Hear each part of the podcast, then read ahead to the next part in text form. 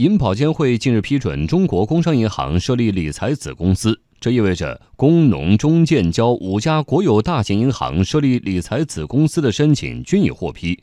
根据首批银行理财子公司的批复时间，第一家银行理财子公司最快有望今年上半年开业。银行理财子公司这一新事物的到来，会给实体经济和金融市场提供更多新增合规资金，同时也将给理财市场带来新的变化。我们来听央广记者张倩、柴华的报道。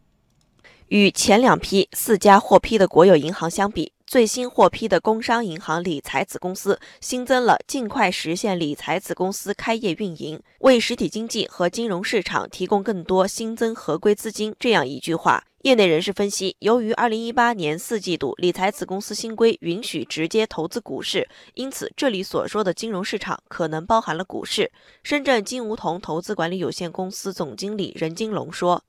银行呢成立具有独立法人地位的理财子公司，呃，不但对呃银行的这个理财业务呃会有一个更加规范的作用，呃，同时更为我们的 A 股市场会带来更多的一个增量资金，呃，会对整个 A 股市场的这个流动性的改善，呃，会对整个 A 股市场的价值投资的一个引导会起到一个呃比较积极的作用。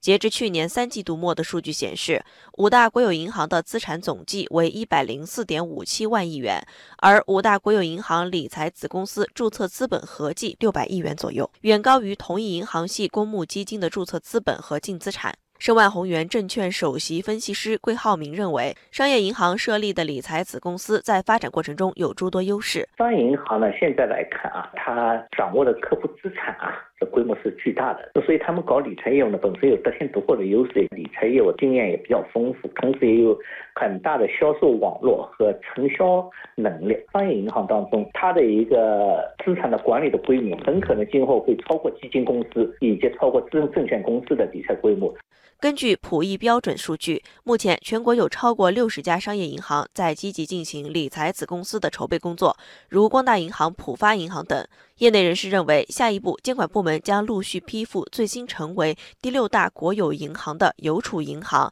和股份制银行的理财子公司成立申请，为实体经济和金融市场提供更多新增合规资金。在给实体经济和金融市场提供更多新增合规资金的同时，银行理财子公司又会给普通投资者带来哪些影响呢？我们继续来听报道。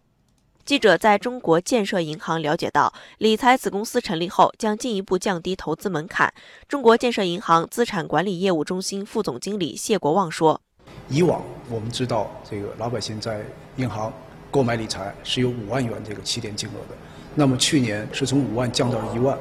这个门槛实际上已经没有了，所有的老百姓是没有门槛的，可以购买公募理财的产品。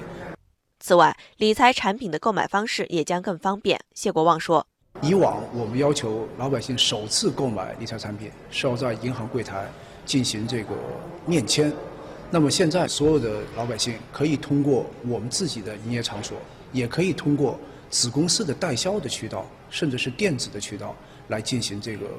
首次的风险的评估，那么就意味着面签已经不成为一个强制性的手段。便捷性不仅体现在面签上，购买渠道也拓宽了。此前，投资者只能通过银行购买，而理财子公司的理财产品不仅能由银行代销，还能通过银保监会认可的其他机构代销。中国人民大学财政金融学院副院长赵锡军说：“成立理财子公司将使投资管理专业性增强，理财子公司可以面向股市、债券等不同市场发行更多的产品，因此产品种类更加多元，可以满足不同风。”风险偏好的投资者，它可以提供跟原来一样的相对啊回报率比较低、风险比较小的，你可以去选，可以去投资。但是有些投资者愿意投资回报率比较高的、风险比较大的，那原来他没法去选啊。比如股市这一块，啊，现在货币市场、资本市场去进行投资，这种自主的投资能力是决定它生存好坏的一个